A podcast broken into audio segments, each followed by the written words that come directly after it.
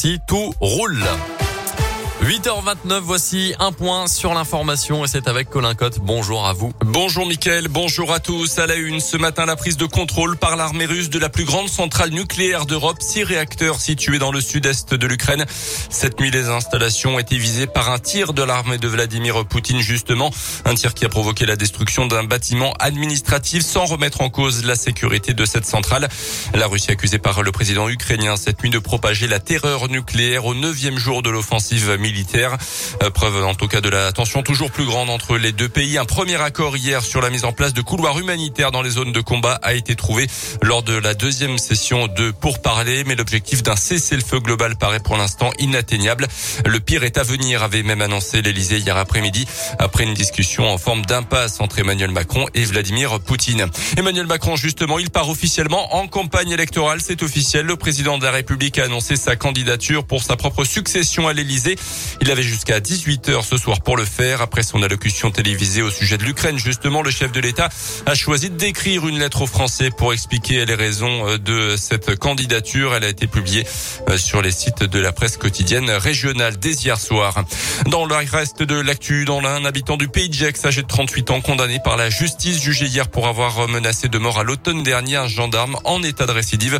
Il s'en est également pris par euh, écrit sur Facebook, selon le progrès, un maire et un policier municipal euh, en janvier 2000, en fin 2020, ces trois chiens avaient été placés en refuge par arrêté municipal et il avait dénoncé le harcèlement du maire. Le tribunal l'a jugé coupable mais pénalement irresponsable en raison de troubles psychiques, le condamnant à une admission immédiate en hôpital psychiatrique à Bourg. Il devra en plus de ça indemniser les victimes. C'est la fin d'un combat de trois ans pour Roy Ellis et sa famille. La fillette de 4 ans originaire de Saône-et-Loire prend l'avion demain avec sa mère et sa grand-mère direction les États-Unis où elle va pouvoir être opérée. Ellis est née avec une grave malformation de l'oreille droite. Sa seule chance pour espérer entendre un jour de se compter est d'être opérée en Californie par deux médecins spécialisés. Une opération qui va donc se réaliser après trois ans de mobilisation, euh, c'est-à-dire le temps qu'il a fallu pour récolter les 100 000 euros nécessaires. Ellis, c'est donc que son euh, quotidien va pouvoir changer, comme le confie à Radio Scoop sa maman Laurine. La première chose qu'on lui dit euh, quand on part en Amérique et qu'elle nous répond, c'est je vais pouvoir entendre des deux oreilles.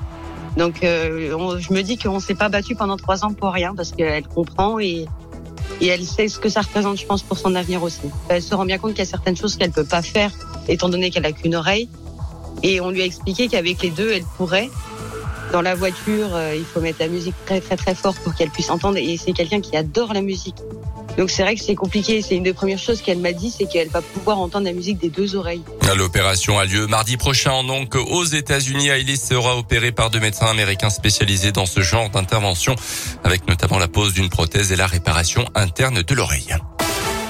Les sports avec du rugby, deux matchs de Pro D2. Ce soir, l'USB se déplace à Narbonne et Oyonnax recevra Rouen. Coup d'envoi de ces deux matchs à 19h30 et puis assure également le coup d'envoi des Jeux paralympiques de Pékin. Cérémonie d'ouverture aujourd'hui. Les athlètes russes et bélarusses ont été exclus de la compétition à cause de la guerre en Ukraine. Les Jeux paralympiques qui vont durer 10 jours jusqu'au 13 mars prochain. Notez que 19 athlètes français y participent.